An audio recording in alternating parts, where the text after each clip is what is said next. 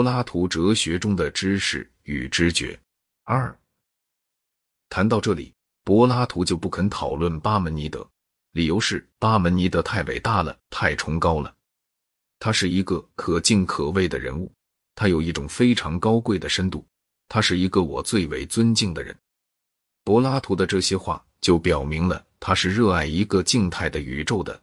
而且他并不喜欢自己为了论证的缘故曾经加以承认过的那种赫拉克利特式的流变，但是在表现了这种敬意之后，他却努力避免发挥巴门尼德的理论以代替赫拉克利特。现在我们就来谈柏拉图反对知识等于知觉的最后论据。他一开始就指出，我们是通过眼和耳来知觉，而不是用眼和耳在知觉。于是他继续指出，我们有些知识是并不与任何感觉器官相联系的。例如，我们可以知道声音和颜色是不一样的，尽管并没有任何一种感觉器官可以知觉这两者，并没有任何特殊的器官可以知觉一般的存在与不存在、相似与不相似、同一与不同以及一与多。同理，也适用于荣誉与不荣誉、好与坏。心灵通过它自身的功能而思考某些事物，但是其余的事物则需通过身体的官能。我们通过触觉而知觉到硬与软，但是判断它们的存在以及它们之间的对立的，则是心灵。唯有心灵才能够达到存在。但如果我们不能够达到存在，我们就不能达到真理。因此，我们就不能单单通过感官而认知事物。因为单单通过感官，我们并不能知道事物是否存在，所以知识就在于思索，而不在于印象，并且知觉也就不是知识。因为知觉既然完全不能认识存在，所以它对于认识真理就是没有分的。要在这一反对知识等于知觉的论证里分辨清楚有哪些可以接受，而哪些必须加以拒绝，并不是很容易的事。柏拉图所讨论的有三个相互联系着的论题：一、知识就是知觉；二、人是万物的尺度；三、一切事物都处于流变状态。第一个论题，柏拉图的论据仅只涉及到这个论题，除了我们刚才所谈过的那最后一段话以外，几乎并没有怎么就其本身加以讨论过。这里所论证的是。比较法关于存在的知识以及对于数的了解，这些对于知识来说都是最本质的东西，但是这些却不能包括在知觉之内，因为它们并不是通过任何感觉器官而产生的。关于这些，我们下面所要谈的东西各有不同。让我们先从相似与不相似来开始。假设有两片颜色，两者都是我正看到的。无论实际上他们相似与否，但他们都是我。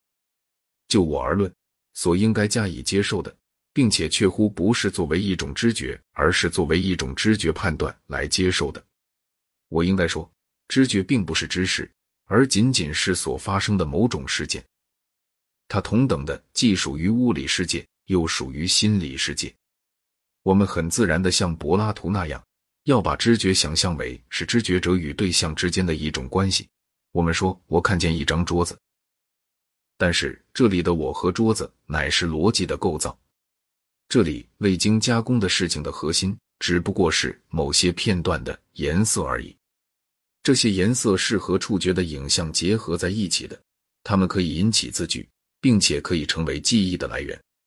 被触觉影像所填充起来的知觉，就变成了一个客体，于是它就被我们认为是物理的。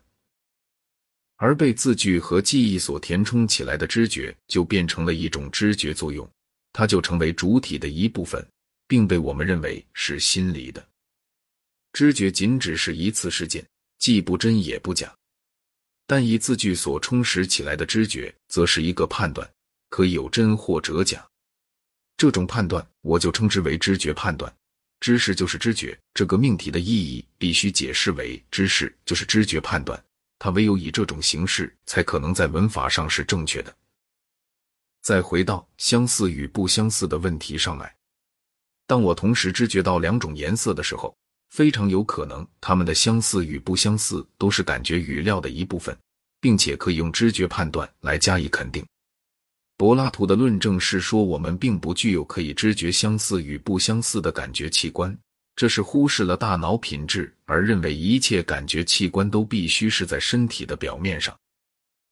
把相似性与不相似性认为是包括在可能的知觉语料之内的论证如下：假设我们看见了两片颜色 A 与 B，假设我们判断 A 与 B 相似，让我们再进一步像柏拉图那样的假设，这样的判断一般说来是正确的，而特殊说来，在我们所考察的情况中也是正确的。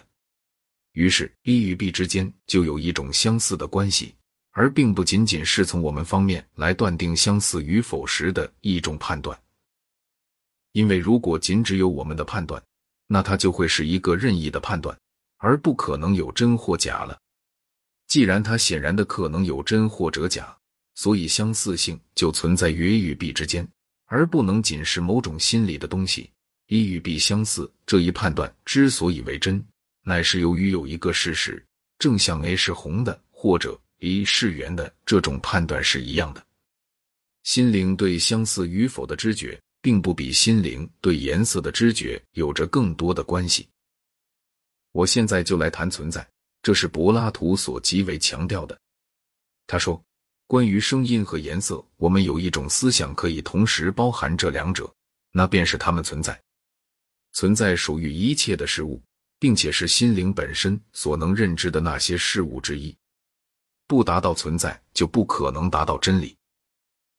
这里我们所反驳柏拉图的论证，与上面所反驳相似与不相似的论证是全然不同的。这里的论证是，柏拉图关于存在所说的一切话都是坏文法，或者不如说是坏语法。这一点不仅与柏拉图的关系是重要的，而且对于其他的题目也是重要的。假设你对一个小孩子说狮子是存在的，但麒麟并不存在，你可以把他带到动物园里去，跟他说：“瞧，这就是狮子。”从而证明你那与狮子有关的论点。可是，除非你是一个哲学家，否则你一定不会补充说：“现在你可以看到，那是存在的了。”但如果你是一个哲学家，并且真的补充说了这一点，那你就是在说着毫无意义的话了。说狮子存在，就是说有狮子，也就是说，对于一个合适的 x 来说，x 是狮子是真的。但是我们却不能谈论一个合适的 x 说它存在，我们只能把这个动词应用于一种完全的或不完全的描述。狮子是一个不完全的描述，因为它可以应用于许多的客体。这个动物园里的最大的狮子则是完全的描述，因为它只能应用于一个客体。现在。假设我正在注视着一片鲜红，我可以说这是我现在的知觉，我也可以说我现在的知觉存在，但是我一定不能说这存在，因为“存在”这个字只有在用之于与一个名字相对立的一种描述时才是有意义的。这就把存在处理成是心灵在客体里所察觉到的事物之一。